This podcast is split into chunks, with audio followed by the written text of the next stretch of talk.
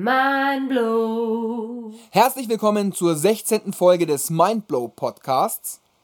Mein Name ist Pneumothorax MC und lange war es jetzt ja still um den Podcast. Man hat schon fast befürchtet, es kommt keine neue Folge mehr, da wir zwei Jahre lang nichts gemacht haben oder über zwei Jahre. Aber wir starten mit dem neuen Mindblow Podcast. Was ist neu am Podcast? Bisher war es ja im Wesentlichen eine Musikstrecke, Schwerpunkt Rap, Reggae, Dub, Jungle, Drum and Bass, zu der Odra Deck einen DJ-Mix beigesteuert hat und ich habe das Ganze kommentiert. Das wird sich jetzt ändern. Es verlagert sich mehr in Richtung Talk. Es wird über Themen gesprochen. In den nächsten Sendungen werde ich auch ähm, Gäste haben, Interviews führen, mit Gästen über bestimmte Themen sprechen. Eben ein klassisches Podcast-Format, wie man das auch kennt. Wer die alten Podcast-Folgen nachhören möchte, kann das gerne tun. Die sind nach wie vor, on, nach wie vor online unter hearthis.at slash mindblow.agency oder mixcloud.com slash mind-blow. Yeah, uh, Saslam, Black Magician, E for the Dark Soul. Ripping the 12 jewels, horns of Jericho. You're now listening to the Mind Blow Podcast. Wow. Und wir starten direkt in unser heutiges Thema. Das Thema ist die große Verschwörung und der Untergang der Welt. Ich äh, führe dieses Thema alleine aus, da ich da sehr viel von meiner persönlichen Meinung hineinflechte und deswegen wie gesagt, führe ich das selbst alles aus und nicht im Dialog mit jemand anderem. Ähm, ganz wichtig ist mir zu betonen, dass das hier kein Corona-Podcast werden soll. Natürlich werden wir am Thema Corona nicht gänzlich vorbeikommen. Gerade aktuell sind ja da Unmengen Verschwörungstheorien dazu im Umlauf. Ähm, dennoch möchte ich eher allgemein mich mit Verschwörungsmythologie und Verschwörungstheorien beschäftigen, im Hinblick auf Popkultur, wie sie popkulturell verarbeitet werden, schwerpunktmäßig in Rapmusik und äh, im Reggae. Das erste Mal, dass äh, ich mir wirklich bewusst wurde, dass äh, Verschwörungstheorien nicht nur irgendwelche Stories sind, die äh, Leute im Internet und bei YouTube recherchieren, an die sie dann äh, glauben, von denen sie ähm, überzeugt sind, sondern dass sie auch gefährlich sind, besonders weil sie ja von rechten und rechtsradikalen Menschen instrumentalisiert werden.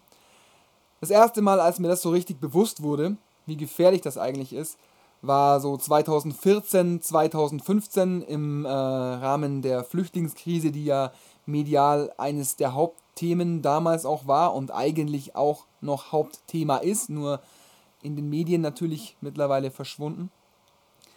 Ähm, und dann so Sachen aufkamen wie, ja, ähm, dieser ganze Flüchtlingsstrom und auch dieser Krieg in Syrien, den gibt es nur, um Europa zu destabilisieren und solche Dinge, weil man möchte, dass diese Flüchtlinge hierher kommen und die zerstören dann unsere Kultur.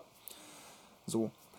Ähm, in äh, dieser Zeit habe ich erstmals gemerkt, wie gefährlich das ist und wie häufig so Verschwörungstheorien eigentlich unter der Oberfläche einen ähm, rassistischen oder antisemitischen Kern transportieren.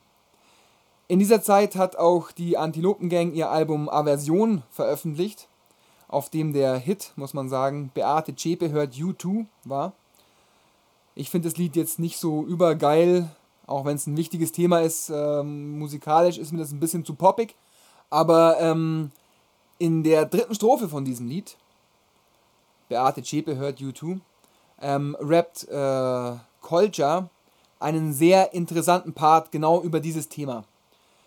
Er rappt ähm, darüber, dass die Leute, die Verschwörungstheorien publizieren, schlichtweg Antisemiten sind.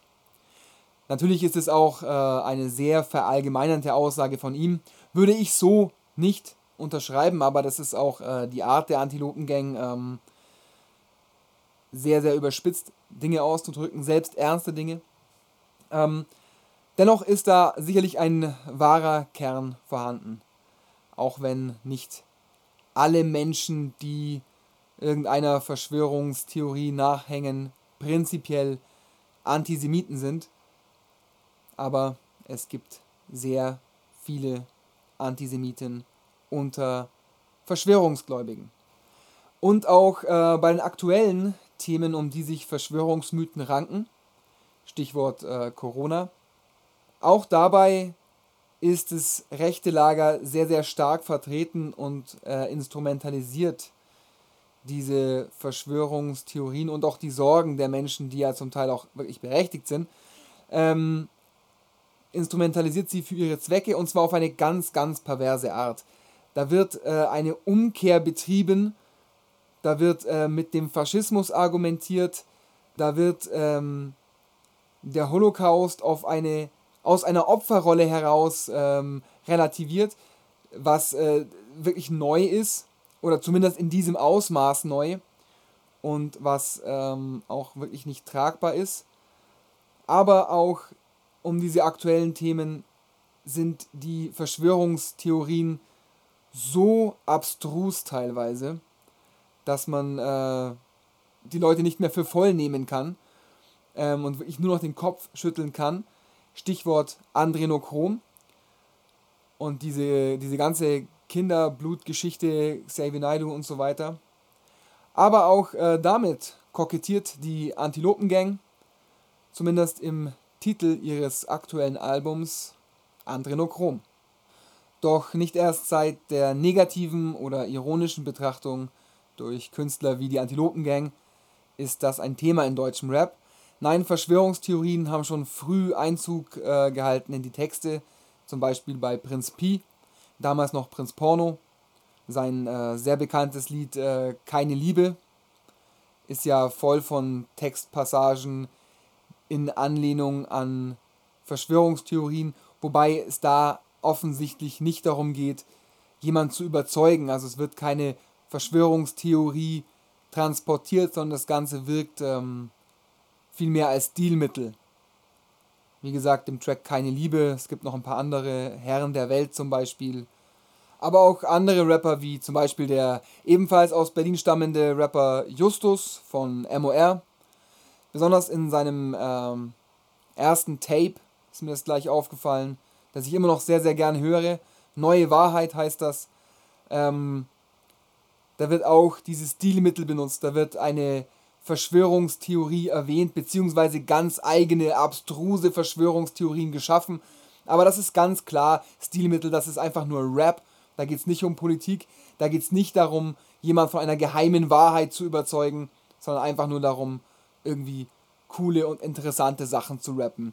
Bemerkenswert finde ich, dass einige Themen innerhalb der Verschwörungstheorien die gleichen geblieben sind. So hatte man damals ähm, das GSM-Netz benannt, wie man heute das 5G-Netz benennt, dass es irgendwie mit implantierten Chips, RFID-Chips, reagieren soll. Und auch äh, die Theorie von der flachen Erde wurde damals auch schon verwendet, damit wurde damals in den Raps auch schon gespielt.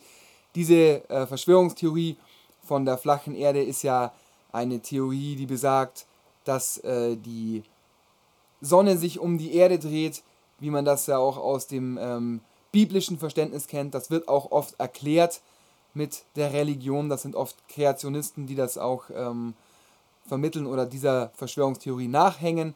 Was ich sehr interessant daran finde, ist, dass ähm, die Argumentation häufig eine ist, man macht als persönliche, subjektive Erfahrung die Erfahrung, dass die Erde, auf der man steht, ja flach ist. Man nimmt sie als flach wahr Folglich kann sie ja auch keine Kugel sein, denn sonst würde sie uns Gott doch auch als Kugel wahrnehmen lassen. Und diese Argumentation finde ich einfach sehr, sehr hirnrissig, denn man kann Gott ja auch nicht sehen und so bewusst wahrnehmen. Und trotzdem stützt sich die Argumentation dieser Leute häufig auf diesem Argument und das ist äh, schon sehr, sehr schwachsinnig.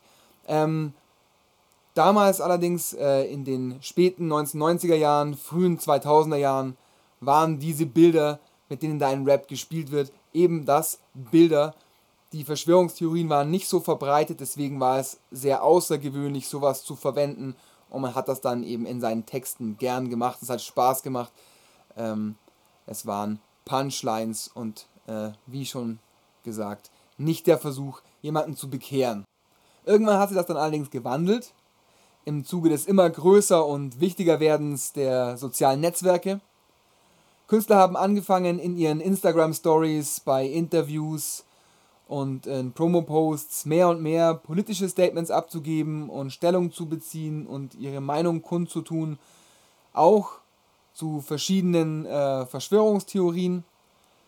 Ähm, haben wir ja ganz aktuelle Beispiele. Ich meine, ein Xavier Naidu schreibt ja keine Liedtexte über äh, Kinderblut und Adrenochrom, sondern der macht das ja in irgendwelchen Videobotschaften. Also das ist ja abgetrennt mehr und mehr abgetrennt von der Kunst der einzelnen äh, Musiker. Ähm, da gibt es viele Beispiele, Leute, die da Statements posten, jetzt auch aktuell äh, in der Corona-Pandemie ähm, vermehrt. Äh, Jizza, Flair hat sich geäußert. Kürzlich hat man was von Sido gehört. Wobei ähm, über Sido gibt es noch eine andere lustige Anekdote. Der hat vor einigen Jahren zusammen mit Bushido ein Album rausgebracht. Das heißt 23. Ist kein so wichtiges Album, muss man nicht gehört haben. Ähm, aber da die 23 ja in der Zahlenmythologie der Illuminaten irgendwie eine große Rolle spielt, ähm, wurden damals andere Rapper in Interviews gefragt, ob Bushido und Sido denn vielleicht Illuminaten seien. Ich erinnere mich an Haftbefehls Interview-Statement, der dann, glaube ich, sagte, nee, der Sido, das ist doch ein guter Kerl, der glaubt doch an Gott oder irgendwie sowas. Ähm, ich habe mir das Album angehört, ich finde da jetzt auch keine äh, versteckten Botschaften, aber wie gesagt, muss man nicht machen. Das Album 23 von Bushido und Sido ist nicht so übergeil. Es gibt natürlich auch Künstler, die ihre Verschwörungsüberzeugungen in ihre Texte packen. Äh, ich kenne so einen, mein Kollege Binky Boy, der füllt äh, ganze Alben mit diesen Themen. Ähm, und auch wenn ich mit seiner Meinung nicht konform gehe, sehe ich in der künstlerischen Leistung, das dann musikalisch umzusetzen, ähm, immer noch etwas, wo ich Respekt davor haben kann, auch wie gesagt, wenn ich die Meinung nicht teile, als bei jemand, der einfach nur um Promo zu machen oder um zu provozieren oder weil es gerade Hype ist oder weil er irgendwas aufgeschnappt hat, das in seiner Instagram Story oder in einem Interview fallen lässt. Ähm, da ist es sicherlich cooler, das irgendwie künstlerisch umzusetzen. Ähm, der Kollege Binky macht das, äh, wie gesagt, sehr, sehr regelmäßig. Ähm, shouts out dafür, dass er das künstlerisch so umsetzt. Er ist jemand, der da in seiner Meinung schon auch sehr, sehr verbissen ist aber jemand, mit dem man schon auch diskutieren kann, ohne dass er einen aggressiv anfeindet, wenn man anderer Meinung ist. Yes, sire. This is Abona Binky White, Dr. Manson, aka MF Pain. Representing for my man Pneumothorax. Mind Blow Podcast. Alright. So, wie ist meine ganz persönliche Meinung, mein persönlicher Standpunkt zum Thema Verschwörungstheorien? Ich glaube zwar, dass das in den vorigen Ausführungen schon auch durchgekommen ist, dennoch will ich es mal ganz konkret auf den Punkt bringen. Ich lehne Verschwörungstheorien tendenziell ab. Ich bin zwar selbst als junger Erwachsener einigen Verschwörungstheorien nachgehangen, habe da selbst recherchiert und wollte nicht wahrhaben, dass die Welt so ist, wie man sie uns präsentiert, aber ich habe mich dann schlussendlich davon abgewandt, von dieser ganzen Verschwörungsmythologie. Aus dem einfachen Grund, weil ich verstanden habe, dass die Welt sehr, sehr komplex ist und dass es nicht eine homogene Elite gibt, die die Fäden zieht. Denn überall, wo Macht ist, gibt es auch widerstrebende Interessen, Interessensgruppen. Die ziehen nicht alle an einem Strang, um uns arme Bauern, uns arme Schlafschafe zu unterdrücken. Dennoch ist Unterdrückung natürlich real. Doch ähm, wir, sind, wir leben in dieser Unterdrückung quasi selbst gewählt. Denn wir alle wollen schicke Klamotten, schnelle Autos, die neuesten, geilsten Turnschuhe. Diese Welt heißt Kapitalismus. Und solange das funktioniert, weil wir wollen, dass es funktioniert, solange braucht man uns gar nicht so arg im Geheimen unterdrücken, denn solange arbeiten wir freiwillig als Sklaven auf dem Weg vom Tellerwäscher zum Millionär. Ich will jetzt aber meine antikapitalistische Propaganda hier nicht weiter ausbreiten, sondern es geht um Verschwörungstheorien. Und äh, in meiner Zeit war das, wie gesagt, der 11. September. 9-11 was an Inside Job. Äh, man hat sie das gefragt. Es gehört ja auch zum guten Ton, das zu hinterfragen. Hinterfragen an sich ist ja auch nichts Verkehrtes. Das gilt heute genauso für Corona. Ähm, hinterfragen muss man immer dürfen. Man sollte halt nicht blind werden für die Argumente. Ich bin dann über dieses Thema und weil ich der Raster Community in Deutschland sehr nahe stand, sehr tief in einen Sog geraten, wo viel Argumentation auf dem 11. September aufgebaut hat. Das wurde hergeleitet dadurch, dass bei den Rusters der 11. September der Neujahrstag ist. Das basiert auf dem ähm, äh, Kalender, den man in Äthiopien benutzt.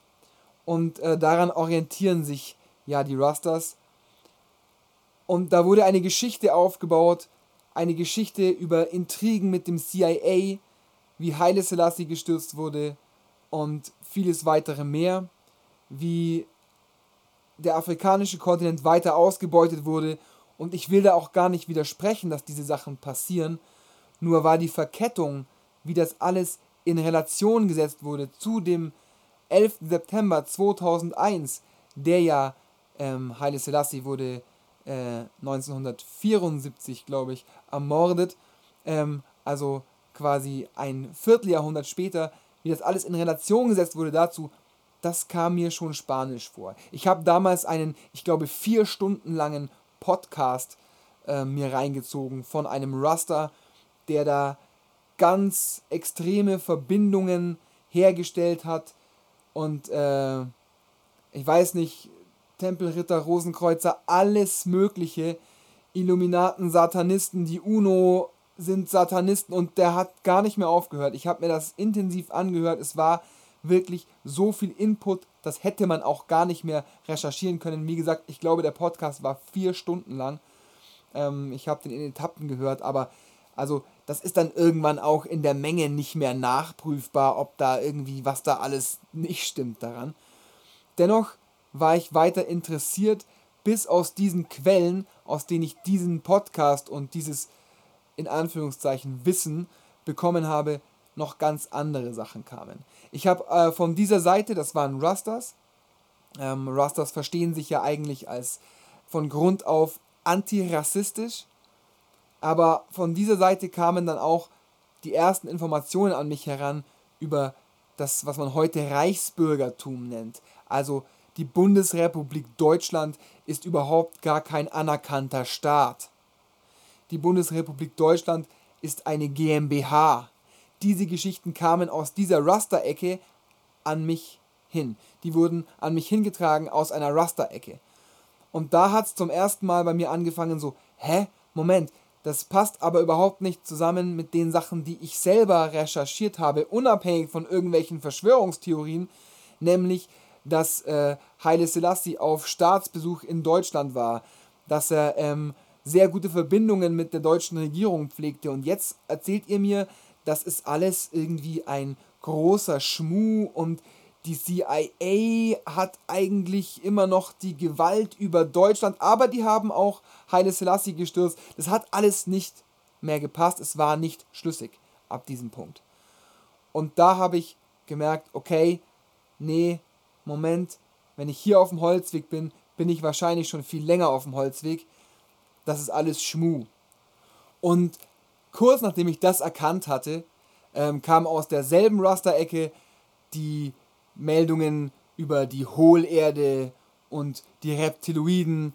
Wie gesagt, das war schon relativ früh. Das sind jetzt alles äh, Verschwörungstheorien, die man mittlerweile gut kennt, die mittlerweile sehr verbreitet sind. Das war damals für mich alles komplett neu. Ähm, aber bei Hohlerde und Reptiloiden war es dann sowieso komplett vorbei, ähm, dass klar war, nee, das ist Schwachsinn. Das war 2010 oder 2011, wo das an mich hingetragen wurde. Ich möchte auch klarstellen, dass äh, Rastas nicht prinzipiell solche Thesen vertreten, aber es gibt äh, Verschwörungstheorien, die unter Rastas oder in Rasta-Kreisen äh, kursieren und zwar nicht wenige. Damals war das, ich glaube, das war ein äh, Blog, der hieß Conquer the Dragon, ähm, der sich mit diesen Dingen beschäftigt hat. Ähm, ich wurde dann auch von anderen Rastas gewarnt. Da hieß es, was hängst du denn diesem Scheiß nach? Das hat auch mit Rasta gar nichts zu tun. Ähm, beschäftigt dich lieber mit der Lehre von Haile Selassie. Aber auch äh, von der habe ich mich schlussendlich abgewandt bzw.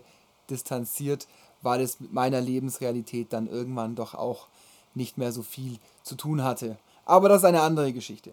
Festzuhalten bleibt, dass in Rasterkreisen damals wie heute Verschwörungstheorien sehr, sehr viel Anklang fanden und finden. Ähm, damals die, die sich um den 11. September rankten, heute die, die sich um Covid-19 ranken. Und weil sich die Rasta-Szene oder die Rasta-Bewegung und die Reggae-Szene immer gegenseitig thematisch befruchten, ist das natürlich in der Reggae-Szene sehr, sehr ähnlich. So hat äh, beispielsweise der Dub-Producer Mad Professor ein Release angekündigt mit dem Titel Covid Illusion. Und das ist nicht nur ein reißerischer Titel, sondern er hat auch ein Statement verfasst, in dem er klar macht, dass das auch seine Meinung ist, dass Covid-19 nur eine Illusion, also eine Lüge ist. Ähm, was sehr schade ist, weil der Track, man kann ihn online schon hören, ist äh, ein sehr, sehr schöner Dub-Tune. Mind blow. Wo wir gerade beim Thema Dub sind und um auch ein paar gute Nachrichten aus der Welt des Dubs zu spreaden und auch weil Mindblow ja schon immer Untergrundmusik vorgestellt hat, möchte ich euch an der Stelle auf ein Release aufmerksam machen. Und zwar mein Kollege Armando hat einen wunderschönen Dub-Tune released. Ist sein erstes Release, was auch auf Vinyl erschienen ist. Der Track heißt Lotus Seed.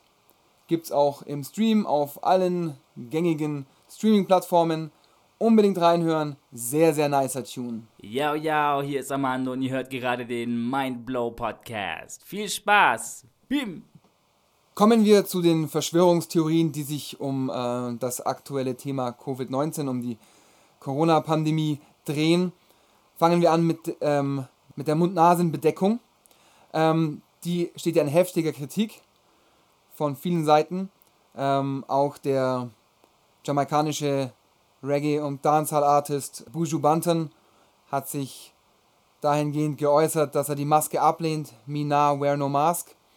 Dieses Statement wird äh, von Teilen der Szene glücklicherweise auch sehr kritisch betrachtet. Zum Beispiel der äh, von mir sehr, sehr geschätzte Dub-Poet und Reggae-Musiker Muta Baruka hat sich da geäußert und gesagt, nein, hört nicht auf Buju, tragt die Maske. Ähm, was diese Mund-Nasen-Bedeckung zu einem Thema für Verschwörungstheorien macht, meiner Ansicht nach, ist die Bezeichnung Maulkorb, die ja von ähm, Corona-Gegnern oder Gegnern der Corona-Maßnahmen und Corona-Leugnern häufig verwendet wird. Ich sehe das sehr, sehr kritisch, diese Mund-Nasen-Bedeckung als Maulkorb zu bezeichnen, weil das impliziert ja, man würde damit gehindert daran werden, seine Meinung kundzutun und das ist ja nicht der Fall. Also sie ist kein Maulkorb, sie hindert niemand daran, seine Meinung kundzutun.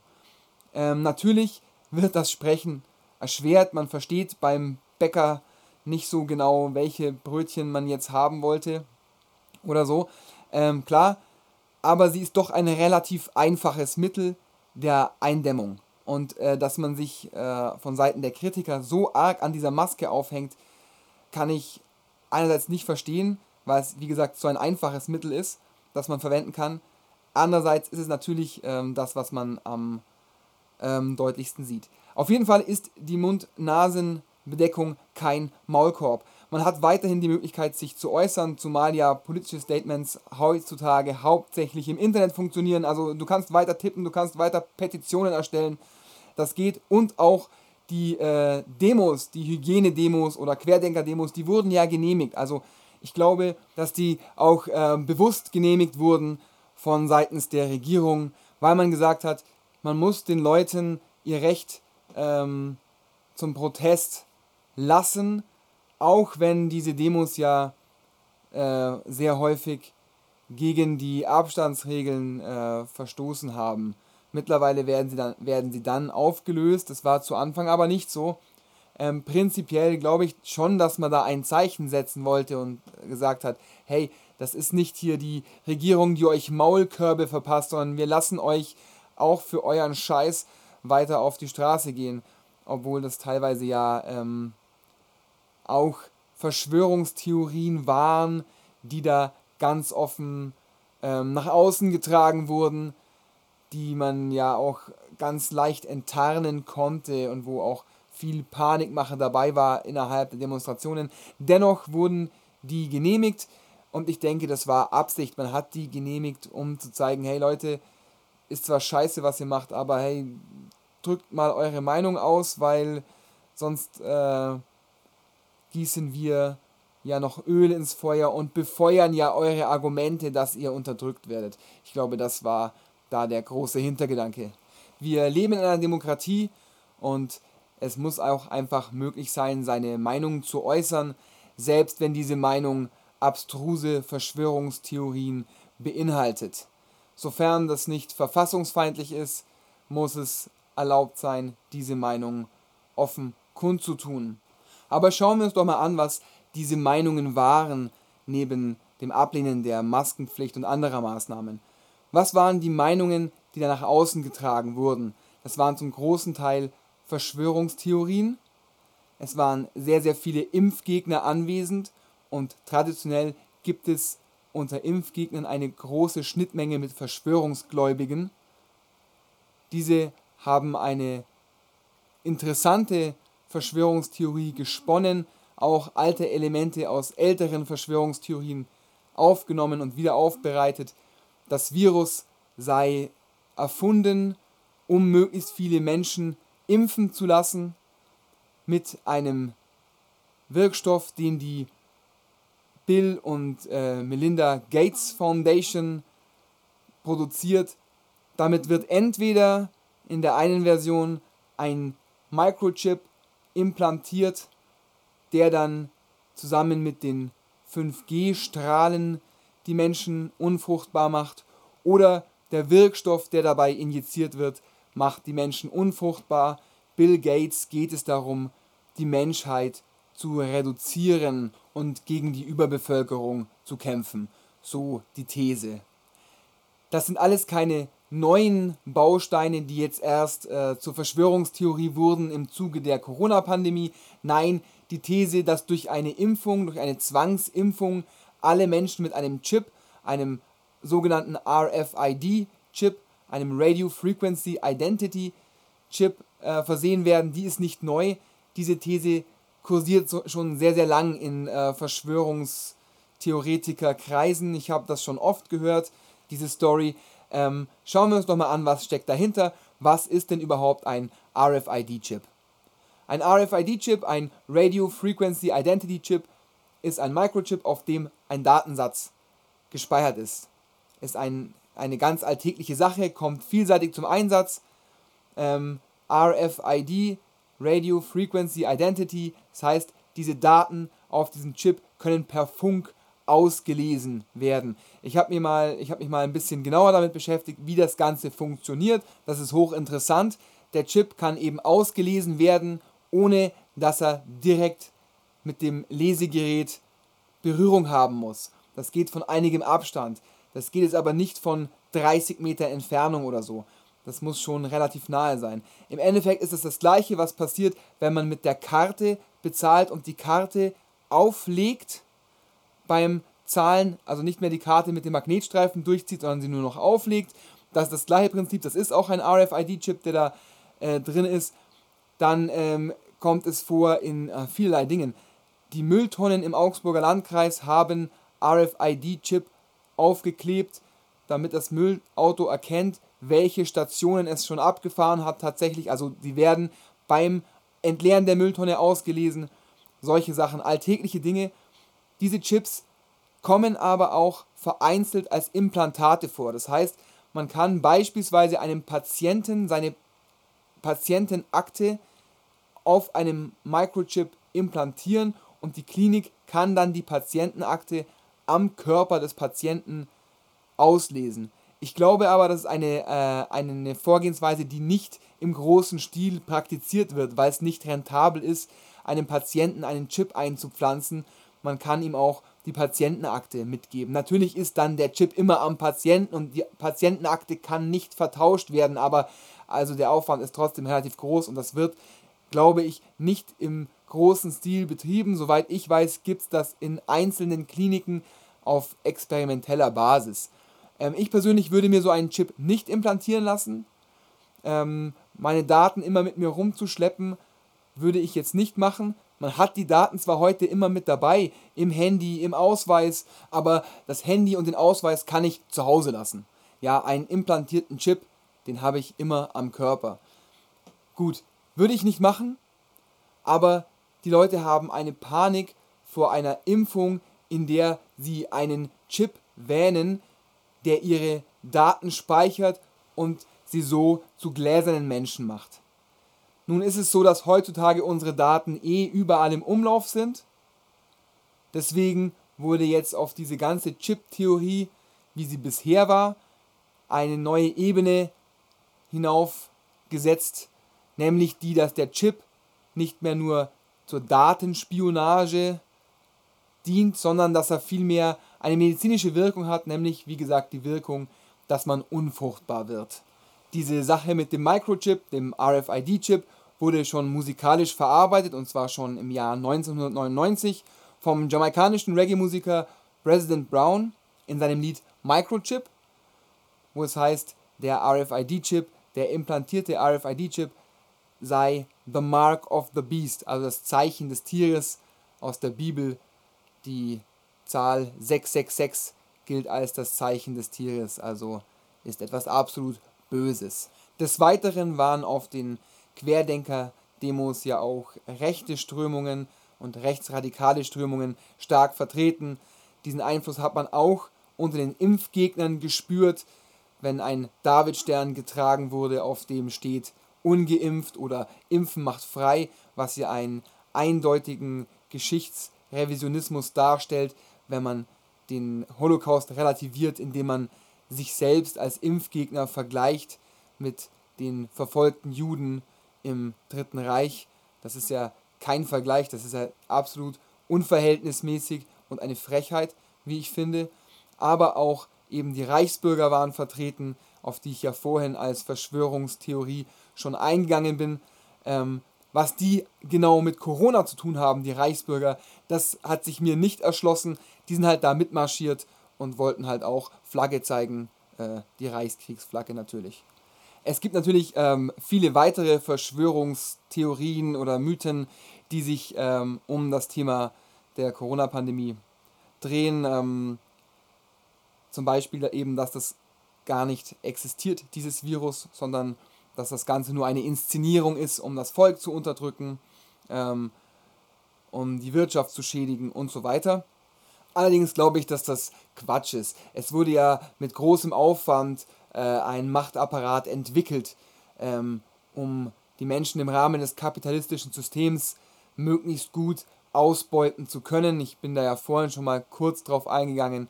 Ähm, und es wäre ja Schwachsinn. Man würde sich ja ins eigene Fleisch schneiden, wenn man jetzt diesen Wirtschaftsmotor lahmlegt, der die Leute ja so gut ausbeutet oder relativ effizient ausbeutet, äh, indem man ein Virus erfindet, um die Leute noch mehr zu unterdrücken. Das würde ja niemandem nutzen.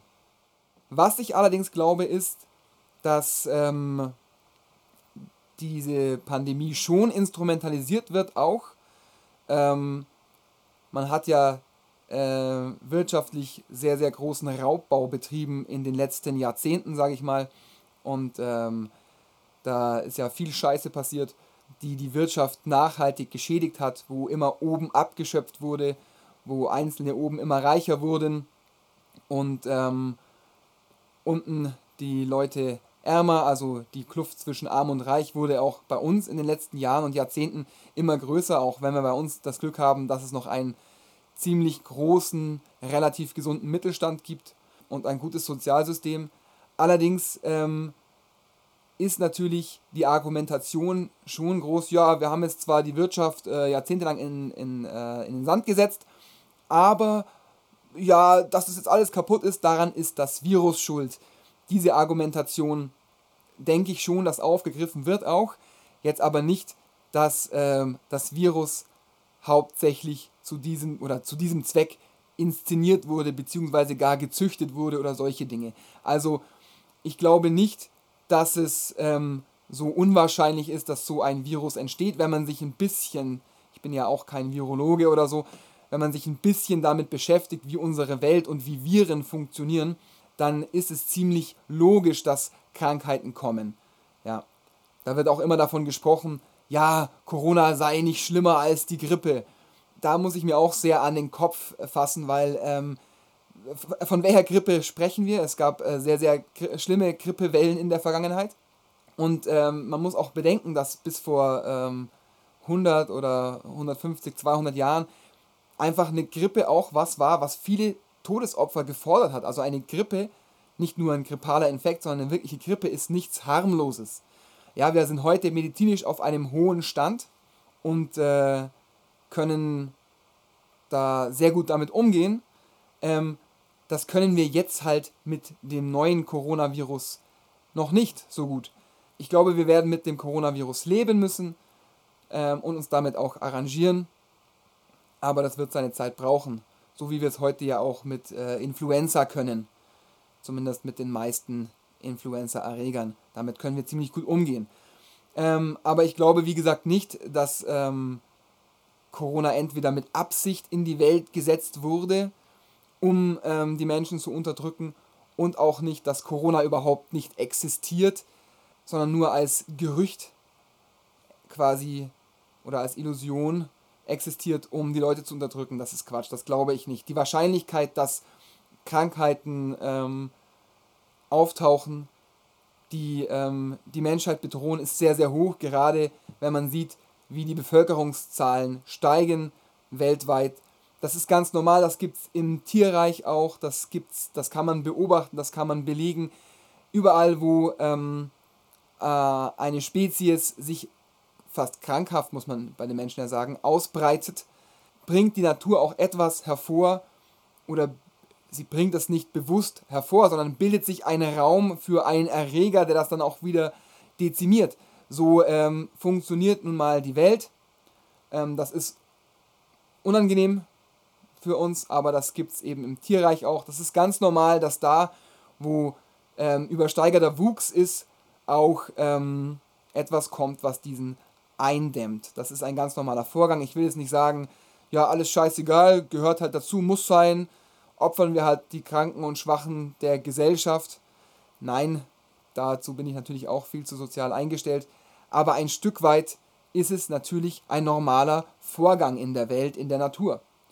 Ähm, und äh, deswegen nicht verwunderlich, dass sowas auftritt und das bringt in mir jetzt nicht das Gefühl hervor, oh, das muss eine große Verschwörung sein, weil sowas gab es ja zuvor noch nie. Doch, solche Dinge gab es auch in der Vergangenheit schon.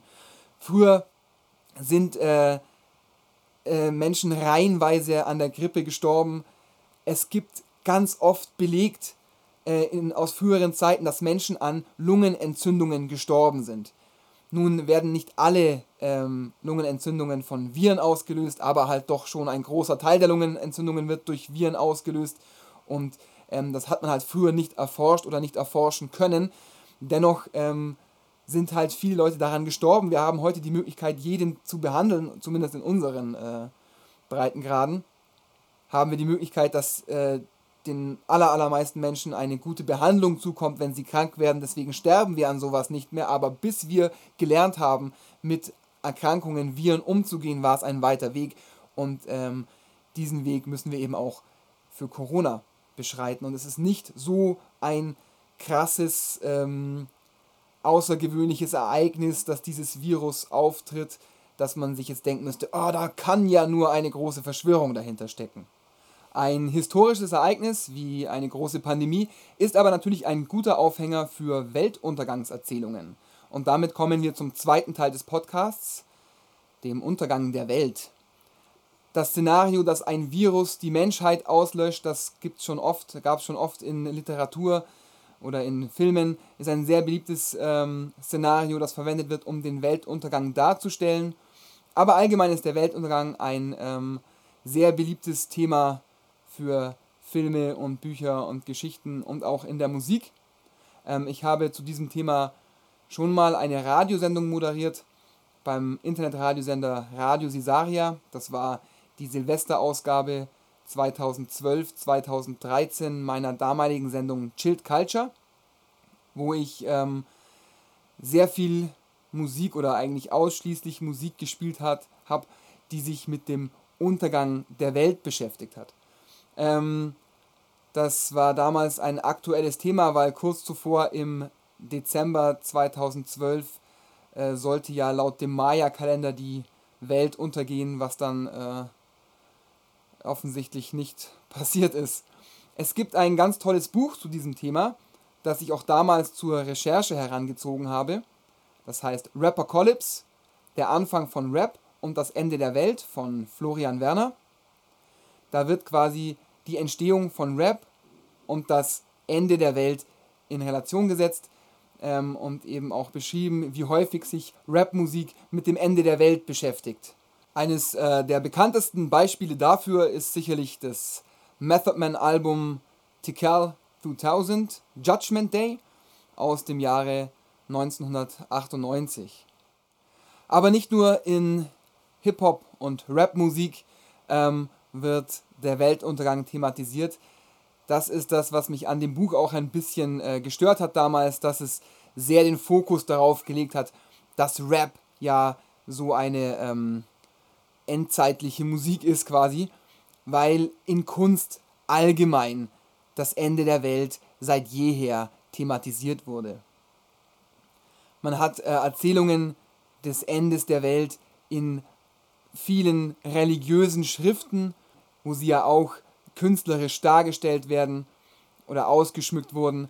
Ähm, man sieht das schon ziemlich am Anfang in der Bibel zum Beispiel, also die Sintflut-Erzählung würde ich da jetzt mit reinnehmen, die ja auch älter ist als die Bibel selbst. Also das ist eine Erzählung, die in den biblischen Kanon aufgenommen wurde, obwohl sie ja schon älter ist als die Bibel an sich ähm, und die Geschichte der ähm, Israeliten. Und solcherlei Erzählungen gibt es viele, viele andere auch. Und auch in der Musik gibt es das nicht nur in Rap.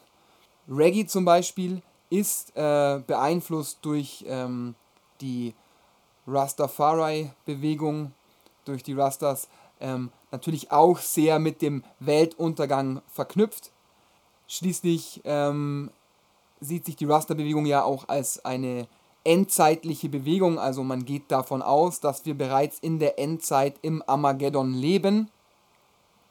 Da ähm, in der Bibel, in der Offenbarung des Johannes ja davon gesprochen wird, dass wenn der Messias zurückkommt, kommt er nicht mehr als das Opferlamm, sondern als der siegreiche Löwe zurück. Und diese Wiederkunft äh, des äh, Heilands sieht man eben in Haile Selassie erfüllt, der ja auch den Titel Conquering Lion from the Tribe of Judah trägt, was ja auch biblisch ähm, darauf hindeutet, dass er eben der wiedergekehrte Messias ist, der das jüngste Gericht einleitet. Das Ende der Welt wurde ja in vielen Religionsgemeinschaften und Glaubensrichtungen thematisiert, um ähm, die Leute an die Religionsgemeinschaft zu binden. Denn wer möglichst fromm ist und der Glaubensgemeinschaft möglichst treu folgt, wird dann am Tag des jüngsten Gerichts errettet. Äh, man verwendet das, um die Leute mit ihren Ängsten zu triggern. Und äh, die Ängste, die ähm, getriggert werden, das ist auch etwas, das wir alle genießen. Darum sind ja Horrorfilme zum Beispiel so beliebt oder man geht in die Geisterbahn. Und eben dieses Triggern der Ängste ist auch in der Literatur, im Film, in der Kunst allgemein und eben auch in der Musik sehr, sehr interessant. Das weckt starke Gefühle. Die Emotion Angst ist ein sehr, sehr starkes Gefühl und ich aus meiner Perspektive als Künstler, als Rapper kann nur sagen, mit starken Gefühlen lässt sich ganz toll Kunst betreiben. Alle starken Gefühle lassen sich wunderbar in ähm, Kunst umwandeln und deswegen denke ich, dass auch dieses Thema des Weltuntergangs ein so beliebtes Thema in der Kunst ist, ähm, weil es eben, wie gesagt, starke Gefühle, das starke Gefühl der Angst, der Existenzangst, der Angst vor dem Untergang triggert. Es ist ja auch so, dass ähm, mit diesem sehr, sehr starken negativen Gefühl ähm, des Weltuntergangs gearbeitet werden kann im Sinne des Bösen. Und äh, Rap speziell ähm, postiert sich ja sehr, sehr häufig als böse Musik. Äh, man kennt das aus dem Ghetto. Gangster-Rap ist sehr, sehr beliebt. Im Battle-Rap ist der böseste Rapper der Gewinner. Und so ist es natürlich auch im Sinne eines Representers ähm, in Sachen Rap cool, ähm, Weltuntergangsmetaphorik zu verwenden. Ich selbst habe sowas schon gemacht. Ähm, mein Kollege Bissig hat das auch getan in unserem Back to Jammin Track zum Beispiel. Ähm, hat er mit diesen Bildern ein wenig gespielt. Ich finde es sehr, sehr schön, mit sowas zu spielen. Das macht eben Spaß auch und das ist einfach auch ein Stilmittel. Was auch sehr, sehr schön ist, sind die Darstellungen der Zeit nach dem Weltuntergang. Post-Apo oder postapokalyptisch, also nach dem Untergang der Welt, wie sieht die Welt dann aus? Ähm, das findet in der Kunst- und Popkultur ja auch sehr, sehr viel statt, dieses Thema. Ähm, man findet es äh, in Zügen des Cyberpunk natürlich wieder und äh, also viel, was grafisch dargestellt wird in Sachen Drum and Bass, also wie Drum and Bass Releases zum Beispiel, die Cover von Alben aussehen oder sowas. Da wird sehr, sehr viel mit diesen Motiven gespielt. Des Weiteren ähm, gibt es ähm, auch ein, äh, eine ganze Gemeinschaft von Menschen, die sich damit beschäftigen, sich in Kostüme zu kleiden, die äh, an den Mad Max-Filmen angelehnt sind, beziehungsweise an diese erinnern. Die sogenannten Wasteland Warriors kann man mal bei Instagram zum Beispiel äh, anschauen. Die haben echt, echt coole Fotos. Also das sind wirklich, wirklich schöne Kostüme, sieht echt wild aus. Also ich mag das sehr, das ist halt wirklich Style. Post-Apo, postapokalyptisch, Wastelander, Wasteland Warriors sind da die gängigen Hashtags. Dafür ähm, gibt auch ein Festival, glaube ich, wo diese Menschen sich treffen und das zelebrieren. Das hat auch teilweise Einschläge in Richtung Fetisch. Ähm, Finde ich sehr, sehr cool. Also ich ähm, würde mich auch gern in so ein Kostüm hüllen mir vielleicht für ein Musikvideo meiner eigenen Raps so ein Kostüm zulegen. Es ist ein bisschen ein Traum von mir, dem ich noch nicht nachgekommen bin. Ähm, viele dieser Endzeit-Epen spielen ja in einer wüsten Welt. Ist ja auch realistisch, dass nach dem Untergang der Welt nur noch Wüste von der Erde übrig bleibt. Ähm, und das Stichwort Wüste bringt mich zu einer EP, die ich noch zum Ende des Podcasts hin jetzt vorstellen möchte, nämlich die Fata Morgana EP von Half Empty, Sacknet, Muffin und Nick Mosch. Grüße an dieser Stelle an meinen Kollegen Nick, der bei uns früher im Bandraum die Drums gespielt hat. Die Fata Morgana EP ist eine vier Track starke EP, die sich eben mit dem Thema Wüste befasst. Das sind Instrumentalstücke, Beats, Hip-Hop-Beats, sehr, sehr geiler Sound. Ich höre die jeden Morgen zum Starten zur Zeit, weil es wirklich, wirklich sehr nice ist. Und das gebe ich euch mit auf den Weg noch. Hört da rein, gibt es überall im Stream ähm, die Fata Morgana EP von Half Empty, Sacknet, Muffin und Nick Mosch. Und damit bin ich raus. Danke fürs Zuhören und bis zum nächsten Podcast. Mind blow.